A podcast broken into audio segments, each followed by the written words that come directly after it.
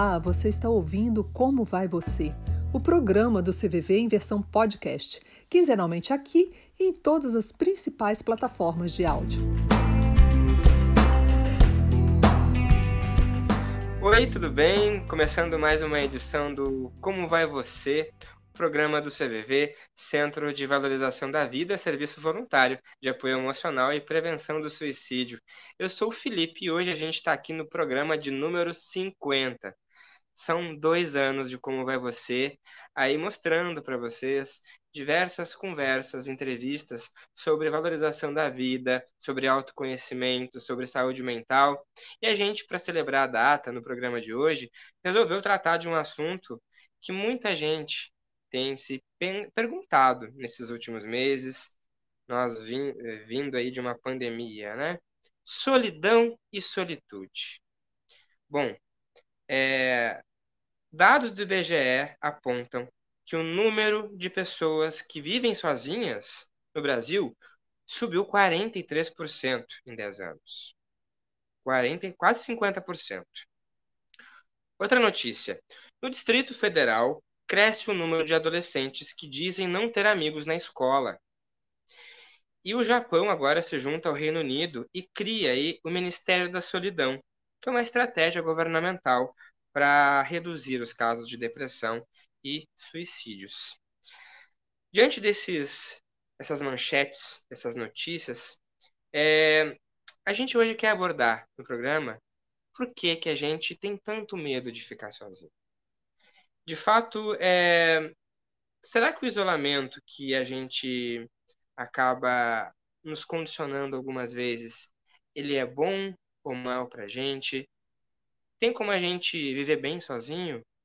E mais, é... será que a gente consegue nos autoconhecer quando a gente está rodeado só da gente mesmo? A gente consegue se bastar? Enfim, são inúmeras questões que hoje para a gente poder refletir sobre elas e sobre outras que surgirem, a gente recebe com muita honra o nosso convidado especial, que é o psicanalista Christian Dunker. Christian, bem-vindo, muito obrigado pela presença. Eu que agradeço, Felipe, é uma honra estar com vocês nesse programa, número 50, comemorativo, especial. Vamos falar da solidão, juntos. Vamos falar da solidão juntos, juntos aqui, misturados, tem todo mundo aí é, acompanhando a gente. Christian, primeiro para a gente poder é, refletir um pouco, né, à luz da psicanálise, assim, entendendo um pouquinho. Por que, que a gente vem, assim, é, acho que é uma coisa que está incrustada na gente, né, grudada na gente, esse medo tão grande da gente ficar sozinho, da gente não ter referências. O que, que você pode começar a dizer para a gente com relação a isso? Olha, vamos considerar que eh, essa experiência ela tem uma valência cultural bastante grande. Né? Tem culturas que prezam e entendem a solidão como uma experiência eh, não necessariamente associada com o fracasso social, com o isolamento, né? com a leitura de que se você está sozinho é porque você não conseguiu estar com outros. É, é próprio, vamos dizer, das culturas latinas, o Brasil em particular, fazer essa interpretação. Isso acontece um pouco pela maneira como a gente incorporou o ideal moderno, né?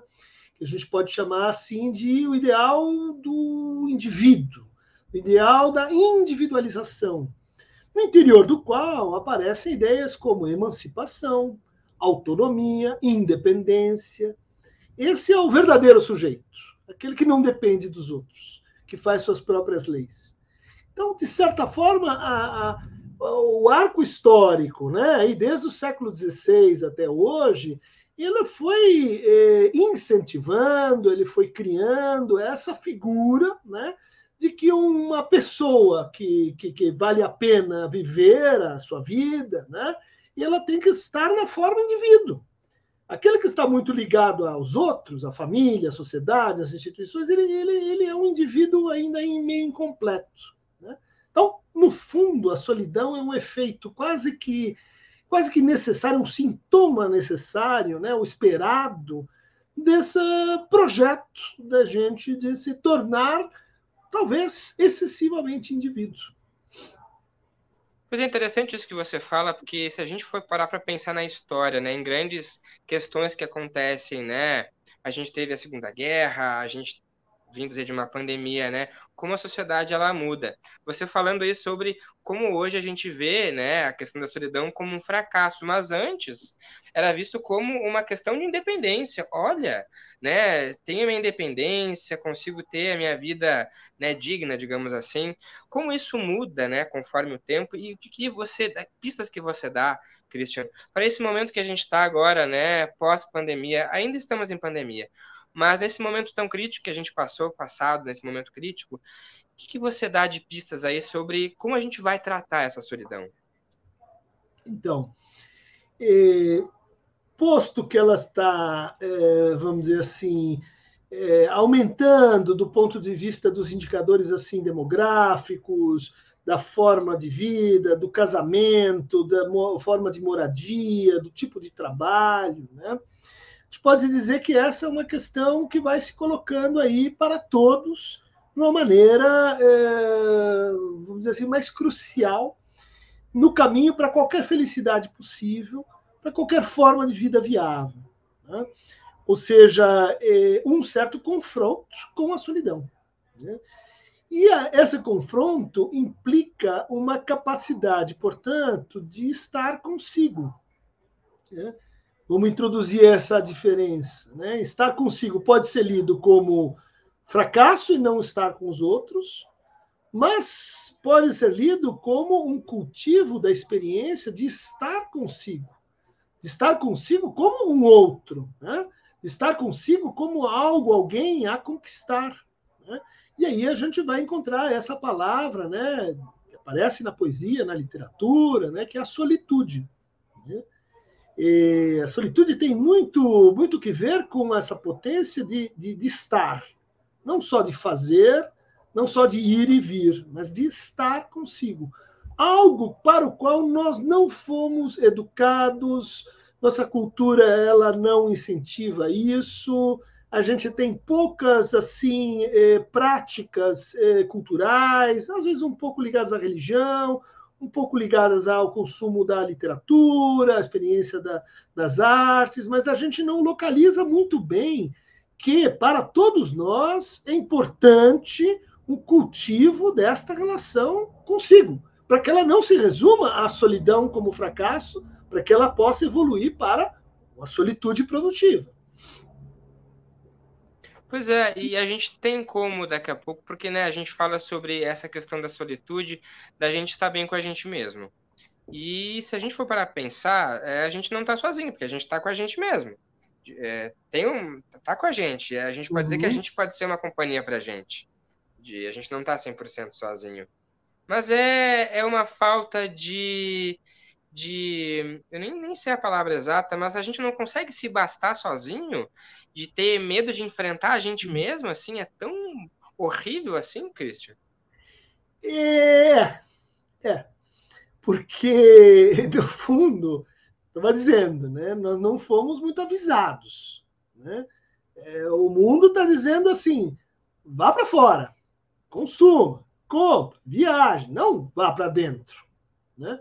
Não faça viagem para dentro. A viagem para dentro é uma coisa meio, meio suspeita. Né? E aí o que a gente vai encontrar quando você diz assim, a gente mesmo, é, são versões de nós que nem sempre são boas. Né? São versões de nós que vêm com medo, que vêm com angústia, que vêm com incerteza, que vêm com insegurança. E é importante que assim seja. Se você acha que o encontro consigo é um passeio num mar de rosas, num parque de diversões, você você está muito enganado a seu respeito. Você comprou ali uma versão que está na praça, mas que não tem nada a ver com a experiência humana real. Né? Experiência humana real e de que tem essa voz que você encosta no travesseiro e ela vem dizer: Ah, mas aquela hora você falou aquela bobagem, é, mas isso aqui não deu certo, ah, mas e aquele desejo? Ah, que você pôs para depois. nossa vida psíquica não é o paraíso. Né?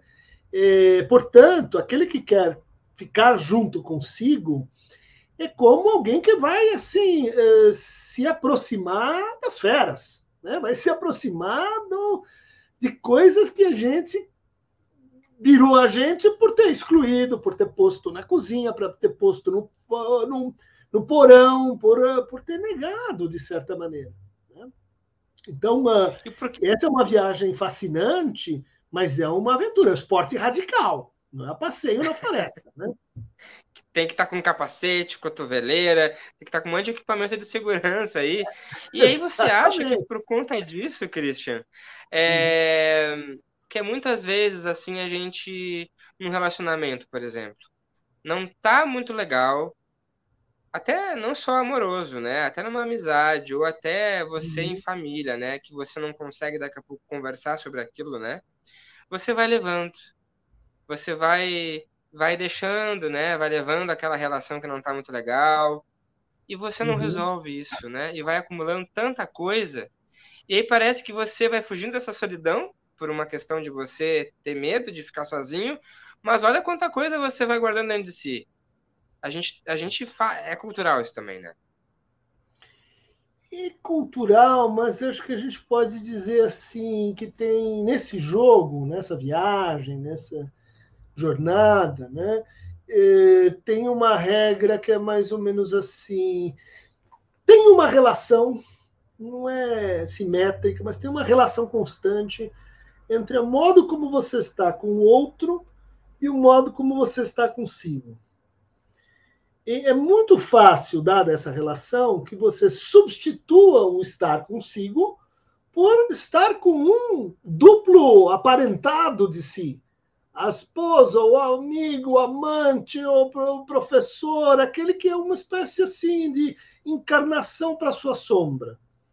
Então você não deixa ele ir, porque eh, se ela vai, você vai ter esse outro outro uh, que pela frente. Né? Isso cria um impasse, porque esse outro, quando ele fica nesse lugar, ela, em geral, é desinteressante. Ele, em geral, ela, ele enche a paciência, ele fica apontando aquelas coisas que a gente não quer, não quer ver. Né?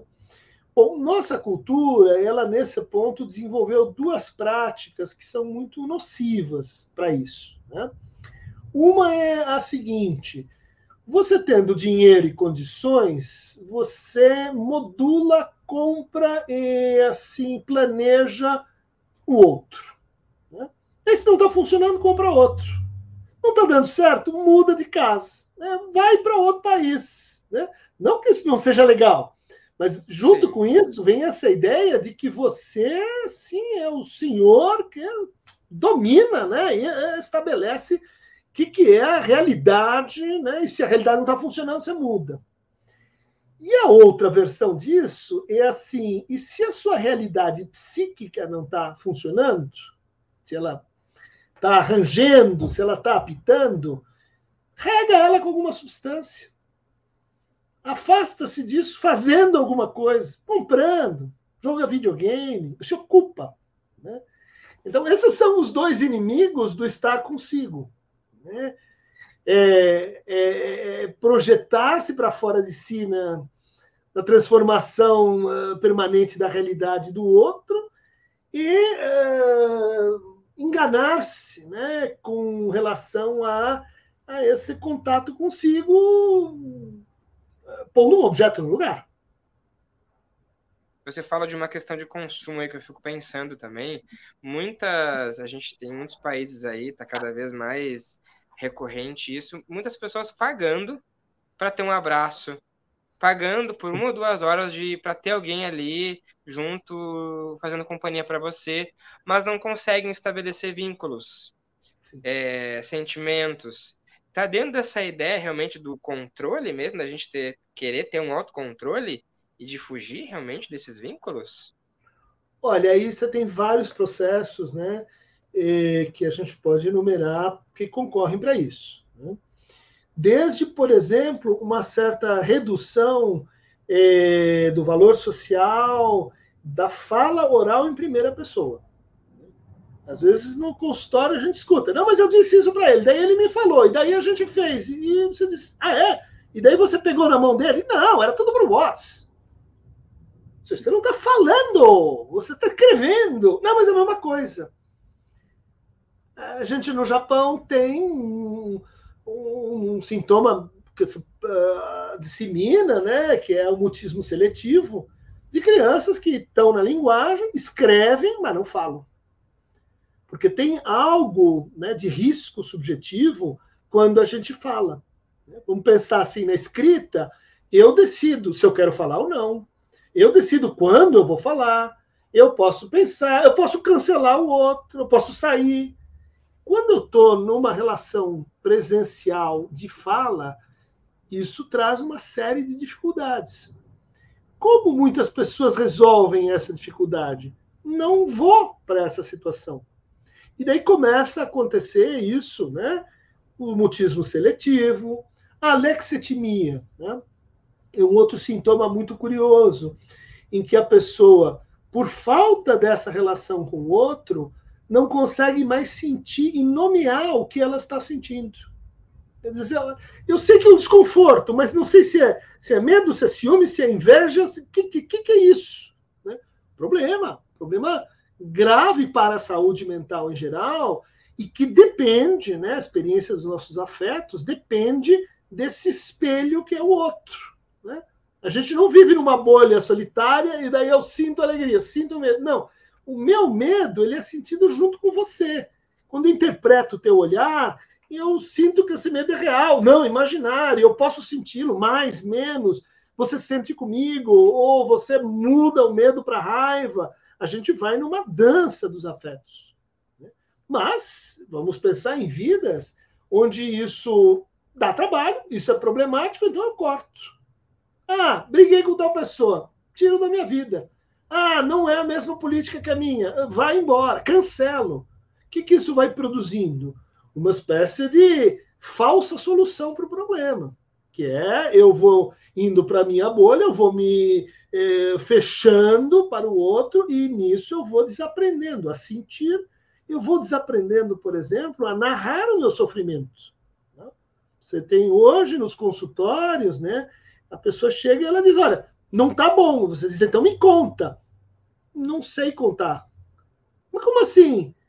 É, o que eu sei dizer é que minha vida é assim: eu levanto, daí vou para o trabalho, daí tem a esposa, daí eu volto, daí eu estou aqui. Ou seja, eu consigo descrever a minha vida, mas não narrá-la. Narrar é conflito, intriga, suspense. Isso a gente aprende com o outro.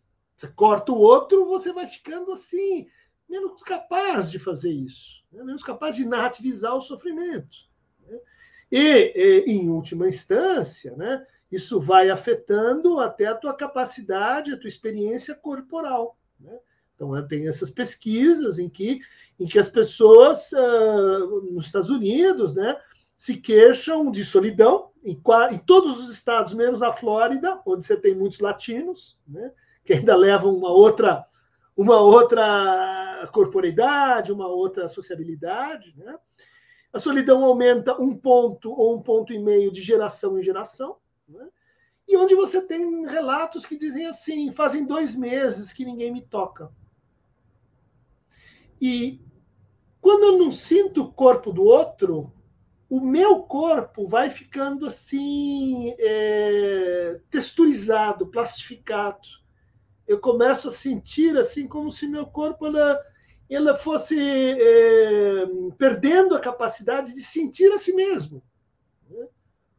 Que, vamos dizer assim, produz assim o pior tipo de mal-estar, que é aquele que você não consegue dizer o nome, que é aquele que você não consegue agir sobre ele. Por quê? Porque a você máquina de sentir, ela foi danificada. Sim. E aí você não consegue identificar, e a gente também tem, por outro lado, ali, você falou aí dos ciúmes, do medo, é, é, não é incapacidade, mas é não querer, eu não quero sofrer, eu não quero sentir medo, eu não quero ter ciúmes. Mas como é importante validar esses sentimentos, uhum. senti-los, né? Sim. Exatamente, isso é uma, é uma regra básica, né? Assim, das psicologias, das psicoterapias, né? Todos os afetos têm direito à cidadania. Não, mas ódio não é bom, ódio. Tem que, tem que poder sentir. Não, mas inveja me mata. Não, tem que poder sentir. Né? Porque muitas pessoas associam certos afetos com aquilo que você faz com afeto. Então, tem que suprimir, porque se eu ficar com raiva, eu lá e bato na cabeça do outro. Não, não, não precisa. Né? É, ademais, uma vida rica ponto de vista psíquico, uma vida onde você tem uma variedade, você tem uma mescla de sentimentos vividos com todo interesse, interesse e profundidade. Mas aí vem a tristeza. Não, não, não, não quero ficar triste. Perdi uma pessoa. Se não ficar triste, profundamente triste, não vai dar luto aqui.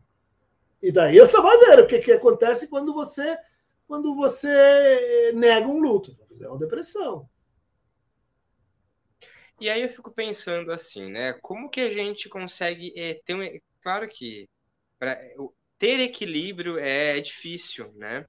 É, e é uma das questões assim que a gente mais se depara, é os conflitos da humanidade, né? A gente ou é mais ou é menos, a gente tem trabalhado muito para poder sentir mais ou menos as coisas em equilíbrio, tanto o que a gente considera como ruim e bom. Mas assim, quando a gente reclama que está se sentindo muito solitário e fala, poxa, não tenho ninguém para conversar comigo, ninguém me dá bola. Cristian, até que ponto isso? Porque a gente tem que considerar realmente que são coisas que cada um é um, né? Tem as suas particularidades, cada um tem sua dor, né? A gente não tem como medir uhum. a dor do outro, né?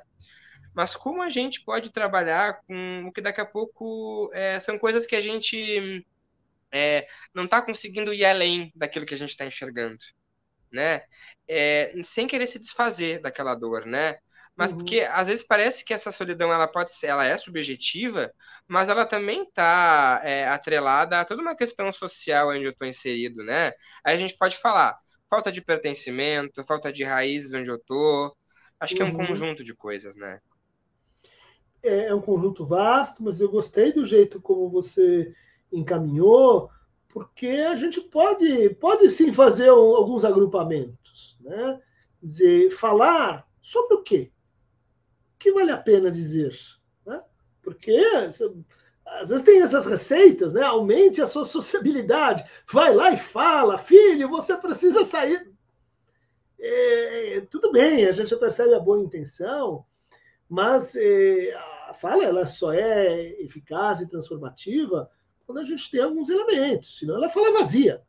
Tem gente que pode ficar falando, isso não, não, não é de fato né, um estar com o outro. Eu gostei do jeito que você colocou, porque, entre outras coisas, o nosso baú de temas, de assuntos, de histórias, está no passado. Né? Muitas pessoas vivem a vida dizendo assim: ah, eu vivo o presente, o passado não quero nem saber. Isso é coisa de freudiano uh, anacrônico, ficar olhando para o passado. O que, é que tem no passado? Não tem nada no passado. O passado já passou. Bom, é, você é feito dos seus tropeços, que viram quando você conta a história uma coisa engraçada, que cada vez que você conta, você descobre que tinha uma coisa ali que você não tinha visto. Cada vez que você partilha, você é, se percebe diferente naquilo que aconteceu. A história não está imóvel. A história, a sua história, a sua biografia, ela sempre é importante. Mas muita gente, e há motivos sociais para dizer, não, a, a minha história não vale a pena ser contada. Toda história vale. E não é porque tem grandes feitos e monumentos é o contar. Né? É o contar. Então, história para o futuro. Né? Quando a gente fala né? e, e, lembra, a gente cria-se um futuro. O que, é que virou o nosso futuro hiperindividualizado? Metas, objetivos, é o que, é que você quer comprar, é onde você. Não. Uma boa, uma boa fala é aquela que cria futuros que não são feitos para serem realizados, pelo menos não assim no sentido de uma realização empírica. Uh, futuro, ah, quero que meus filhos, quero que o país, quero que o meu time, quero que os outros, quero junto. Né? essa capacidade de inventar futuros, como é que eu faço? Vamos ler, vamos, vamos ao cinema, vamos ao teatro, vamos à, à cultura, aos livros. Não, eu quero falar, mas eu não, eu sou um faquir do ponto de vista cultural. Eu não leio, eu não, eu não me interesso por esses outros que estão aqui, eu, eu só vivo aqui no meu deserto mental. Ah, vai dar errado. Né? Então, tem o passado, tem o futuro, e tem uma outra condição muito importante que está se tornando assim uma raridade, né? que é a capacidade da gente de estar presente. Redes sociais, telefone celular, adoram, elas são assim uma invenção democrática, mas elas têm um efeito colateral que é da assim, eu nunca consigo ficar mesmo com o Felipe numa conversa que tem mais de oito turnos, porque vai dando uma coisa estranha. Eu quero sair dali, porque é, a conversa é como um, é, uma, uma espiral, ela vai, ela vai torcendo, ela vai indo, vai vindo, e ela depende da capacidade da gente estar junto com o outro. Hum. Então, Acho que história não vale. Estou sempre ausente de toda situação. E futuro para mim é o que eu consigo pôr em metas para fechar o quarter. Vai dar errado. Vai vir uma solidão. Você vai dizer assim: Ministério da Solidão, como é que eu faço para partilhar a minha solidão com outro? Que é um grande tema. É uma absoluta, assim, é, vamos pegar a história da literatura, nobre o abismo dentro de mim, está lá no Ulisses, está lá no a loucura dentro de mim, está lá no Hamlet. Isso dá, dá histórias incríveis. Mas não, você acha que a interessância é uma pessoa fulgurante, brilhante, bem-sucedida. Essa que é... Vamos olhar para nossa cultura e ver Robinson Crusoe deu errado, Fausto deu errado, mas Dom Casmurro deu errado. As boas histórias, o cara termina mal, mas dá uma boa história. E, e isso que a gente é, não está conseguindo, vamos dizer assim, incorporar na nossa solidão. Que interessante isso que você fala aí. Você conseguiu dar todo um panorama para entender, para a gente entender também a importância da gente poder de, de expandir. E de não ficar fechado numa ideia que a gente está acostumado desde que a gente nasce, né, a construir. A gente é, coloca toda uma vida e projeta, né, daquilo que a gente quer construir, daquilo que a gente quer ter. E aí, às vezes, aquilo que eu não consegui de mínimo acaba nos impactando tanto, mas tanto, e aquilo gera tanto sofrimento, tanto sofrimento. E aí, é, você falou sobre o toque é, por que, que a solidão ela não necessariamente está atrelada a, a, isso? Assim, por que, que eu me sinto sozinho, mesmo com alguém do meu lado, mesmo que alguém me abrace e que eu uhum. tenha, por exemplo, gente que me acolha? É, é um vazio que a gente nunca vai conseguir encher? Bad news. Sim. É um vazio que talvez veio de fábrica. Né? É um vazio do qual a gente precisa, sim, se amigar, mas respeitar. Né? Não, não ir com aquela sede de conquista, dizer, ah, vou acabar com o vazio. Quem se relaciona assim é perigo. Né? Uh, por isso que a gente diz também, olha, a solidão é uma condição de periculosidade para suicídio, para atos intempestivos, para violência contra os outros. Porque o que acontece frequentemente na solidão, e a Covid mostrou isso para a gente bastante. Né? Certos circuitos de pensamento vão ganhando autonomia.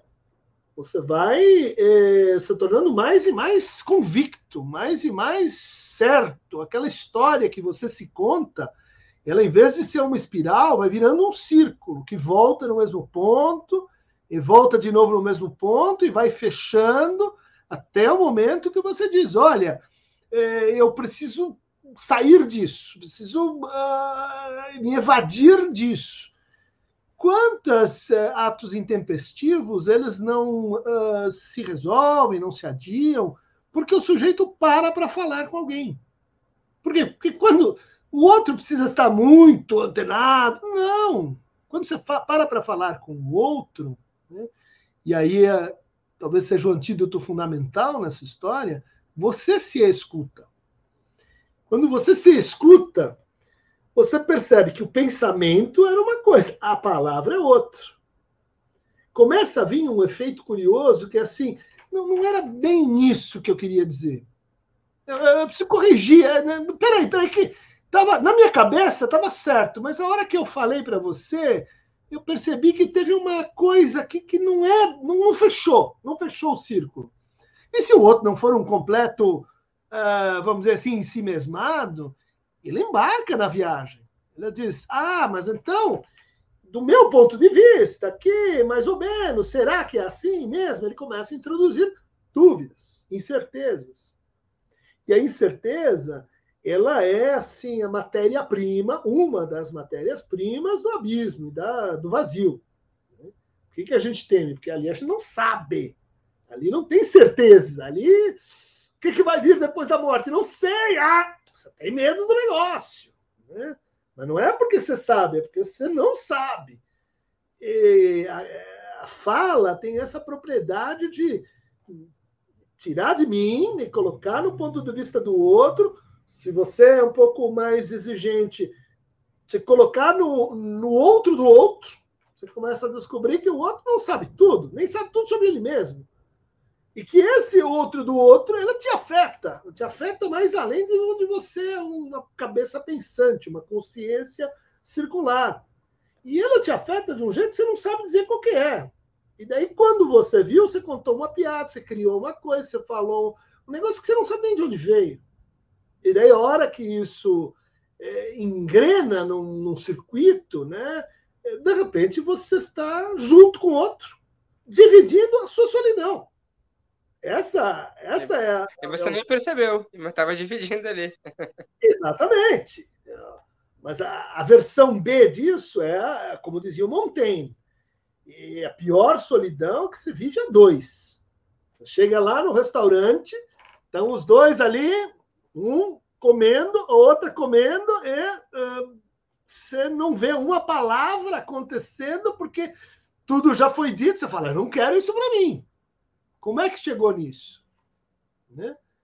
Como é que a gente chegou num ponto do tudo foi dito? Já sei quem você é. Se eu falar isso, você vai falar aquilo. Né? Ou seja, a viagem que foi se reduzindo a essa solidão que, que mata. Essa, que é Essa é solidão que mata. É muito, muito importante você falar isso, assim, porque se fala muito, né, Christian, que a gente está vivenciando uma epidemia de solidão. Cada vez mais a gente tem visto dados aí de quanto a parcelas muito grandes da população estão se sentindo solitárias, né? É... E aí a gente fica pensando nisso que você falou, que a gente está mais preocupado com as certezas, né, de, que com o processo de, de crescer com esse processo, com esse caminho, do que é, a gente ter que chegar ao final com uma certeza. A gente nem sabe uhum. se a gente uhum. vai chegar ao final. A gente não, não valoriza o caminhar, né? o processo, a construção, o tecer, com outros convidados falaram aqui para gente. E aí eu queria que você pudesse nos dar algumas reflexões com relação ao que, como é que a gente pode transformar essa solidão, essa solidão em solitude como a gente pode transformar esse momento de sofrimento em algo que seja bom para a gente? Na conversa já surgiram várias, vários, vários caminhos né, para ir indo. É difícil, sem cultura, sem leitura, sem... como às vezes a gente escuta uma pessoa dizendo: a gente não vai mais ao cinema, porque eu gosto do filme de guerra, ela gosta do filme europeu. Você diz, mas amigo, é, é, você acha que a questão é o gosto? É isso que vai dar casamento? Não, o que importa do cinema é o café depois. É que você vai falar que gostou, que ela vai dizer que não, que aconteceu isso. É isso que faz a experiência. Mas a gente está excessivamente orientado para match de gosto, não match de gosto. Né? Segundo ponto, né? Abertura para a experiência de dois tipos que a gente despreza. Né? Assim, a gente, ou a gente não sabe o que é, ou a gente despreza. Primeiro, a experiência de intimidade. Né? A gente acha que intimidade é privacidade. Manda nudes. Aqui, ó, tô eu inteiro aqui. Nada a ver. Intimidade é gosto semelhante. Torce para o Palmeiras, gosta do Godard. Não. Intimidade é dividir incerteza, determinação, angústia. Ah, mas aí vai ver que eu sou vulnerável. Problema. Você vai desprezar o cultivo de intimidade. E eu sou contrapartida, que é, é desprezar o sentido de experiências de comunalidade, que é se sentir comum, que é se sentir com os outros, num grupo, num, numa tarefa comum, não, não é na massa, anônima. Eu me sinto sozinho, tem um monte de gente lá, mas a gente não está junto. Uh, essas duas experiências, elas são extremamente preciosas, elas são protetivas, elas dependem da escuta, outra dica aí de como faz, né? E uh, elas não têm muito espaço na nossa cultura enquanto assim. Mas onde eu encontro isso? Como é que eu, como é que eu compro isso? Né? E vamos pensar, né? Intimidade, comunalidade dependem de duas coisas que, olha só, são gratuitas: sexo e amor. Em geral, gratuito. Pode, pode ter outras versões, mas, em geral, amor é uma coisa que acontece porque você fala. Você faz o amor acontecer. Não é um sentimento. Ele é, ele é um, um exemplo desse tipo de viagem. Ah, não, não. Ela sabe que eu gosto dela, porque você falou, não, nunca falei, mas é os meus gestos. Né? É, vamos pensar, né? Você tem duas experiências aí que você não consegue comprar direito, né? Pra, a versão boa é difícil de você comprar, né? E, e, e, é gratuito, e é de grátis, né? É, ou muito barato, né? Sei lá, o preço de um cinema, o preço de você um ônibus para chegar na praça e tal. Mas isso a gente despreza, a gente acha que isso isso acontece pela natureza. Sabe? Pode ficar lá, de estátua que vai acontecer? Não vai acontecer. Você pode pintar os cabelos, as ficar bonitinho, roupinha. Se não falar, não acontece. Problema. Vai ter que encontrar o outro. Vai ter que encontrar no outro numa situação de poder falar. Nossa cultura está muito avarenta nisso. Né? Vai num pancadão, vai num batidão, você se diverte, mas você consegue conversar num ambiente desses? Mais ou menos. Bar. Hum, é, é aquela conversa que é, pode ser que sim, às vezes dá, mas pode ser que não. Né? A palavra está é, em desgaste. E, e, e esse desgaste da palavra, esse menosprezo pela palavra, ele é proporcional ao aumento da solidão no sentido, chamar assim, patológico de solidão, né? solidão perigosa. Porque há formas de solidão que não são solitude, né? que são muito importantes. Né? Esvaziar-se, né? Não se ocupar, uh, ficar ali com, uh, com pequenas coisas inanimadas. Muito importante também ter uma, uma solidão porque não, não é que você está consigo, não é uma, uma solitude que, aliás, na poesia estava muito ligado a essa ideia de poder simplesmente estar. Né? Consigo, mas qual a metáfora lá do Alexander Pope? Né? Solitude, uma pedra e eu embaixo, uma árvore, ali eu estou na solitude. De reflexão sobre a própria morte, né? sobre a própria finitude. Estar estar presente. Olha, Christian, eu acho que a gente ficaria horas te ouvindo aqui. Muita gratidão por ter estado com a gente aqui nesses dois anos de Como Vai Você, Programa que a gente apresenta aí para perguntar como vai você que nos assiste aí. É se perguntar, perguntar para si e para o outro, como eu vou? Como vai você? Essa é a ideia, né? De 50 programas, a gente trazer vários assuntos. E hoje não podia ser diferente, né? De poder contar com a tua presença. Obrigado, viu? Muito obrigado.